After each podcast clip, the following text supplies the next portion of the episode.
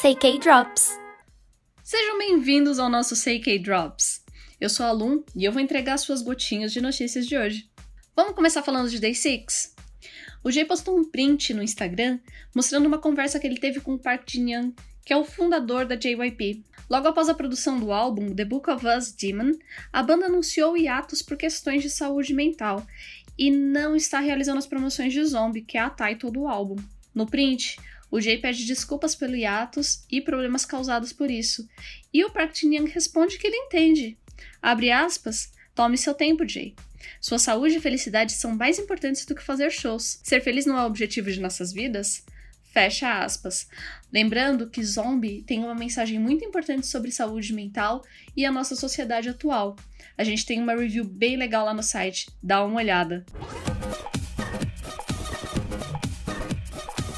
A PNB Entertainment publicou uma carta de desculpas depois que o Nantaehyun, que é do Salt Club, que já foi do Winner, foi visto em uma festa na vizinhança de Cheongdan. Também estavam presentes nessa festa a Lee Min-jung, a ex-after school Lee Ju-yeon, a Hyomin do Tiara, a ex-ginasta Son Young-jae, Kim Hyun-jung e uma alpaca que pertencia ao aniversariante.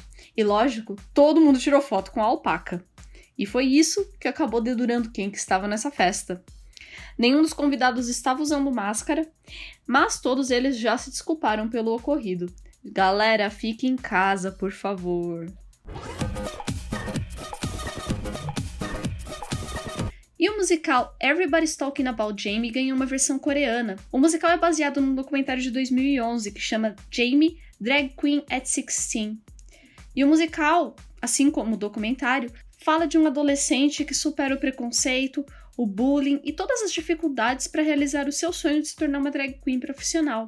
Na versão coreana, Jamie New será interpretado por quatro nomes já conhecidos do público: o Jo Kwon, do 2AM, o Ren do Newest, MJ do Astro e o Shinju Ryu, que revezarão o papel principal. Jamie está programado para ser exibido de 4 de julho a 11 de setembro no LG Art Center em Gangnam.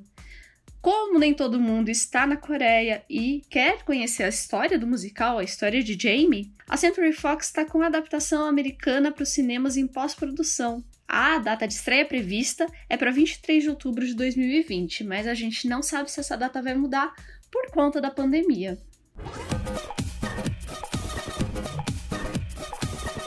E o chart mais famoso da Coreia, o Melon, decidiu que vai remover o chart que contabilizava em tempo real as músicas mais escutadas na sua plataforma e vai manter como chart principal o de execuções diárias. Então, quando o artista lançava música e os fãs faziam aquele streaming louco de ouvir 500 vezes a mesma música no dia, não vai mais funcionar. Isso não vai mais ser contabilizado e só vai ser contabilizado um streaming diário por usuário que vai dar uma ideia melhor de quem está ouvindo o que e o que está realmente fazendo sucesso dentro da Coreia. O que, que você acha disso? Vai dar certo?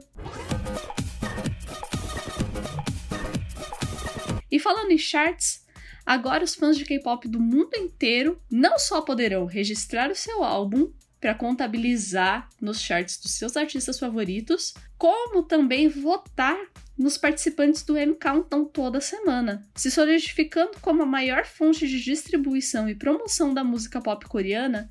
A Mnet lança o Who's Fan, que a princípio poderá ser usado em inglês ou espanhol e em breve também será lançado em chinês. Além das votações para decidir quem é o grupo vencedor do M Countdown da semana, o aplicativo vai oferecer eventos, enquetes que vão servir para promover e dar maior visibilidade para o artista. E conforme você vota, você ganha umas moedinhas que você usa depois para votar no M Countdown. Então, de acordo com a quantidade de moedinhas que você tem, de créditos que você tem, você consegue votar mais vezes ou menos vezes no seu artista favorito. A Hanto Global é a empresa que está por trás do aplicativo e é também quem controla aquele chart, o Hanto Chart, o ranking em tempo real mais importante dentro da Coreia do Sul. O Rusfan ele já está disponível para Android e para iOS. A plataforma de vídeos TikTok anunciou dois festivais online. O TikTok Live Stage em Seul terá como line-up Waypink, Monsta X, Icon, Akmu, Card, Kang Daniel, Six e o mais novo boy group da Starship, o Gravity, que tem alguns integrantes que eram do X1. Já no TikTok Stage Hip Hop Playa, teremos Already, Ash Island, Bobby, do Icon, Changmu, Crush, Jin, E-Sense, Epic High, Giddy Boy, Heise, Jesse, J Park, CK, Super B, Dico e outros nomes de muito peso dentro do K-hip hop. Finalmente, os fãs não foram esquecidos no churrasco. O TikTok Live Stage acontece no dia 25 e o Hip Hop Playa no dia 27. E os armes já podem começar a surtar. Que o motivo por trás da contagem regressiva que a Big Hit estava fazendo no Twitter é o lançamento da segunda mixtape do Suga, August D2. A Big Hit não confirmou que será esse o lançamento, mas fã que é fã já faz aquele detetive e já descobriram que na Apple Music foi trocada a foto do perfil da mixtape. Será que agora August D2 vem? Aguardamos ansiosos. O CK Drops fica por aqui, mas você pode ler mais notícias no nosso site e nas nossas redes sociais. Todas elas são CKNews. Ah, e o CK Drops também vai ficar disponível no nosso canal do YouTube. Corre lá! E se puder, fique em casa.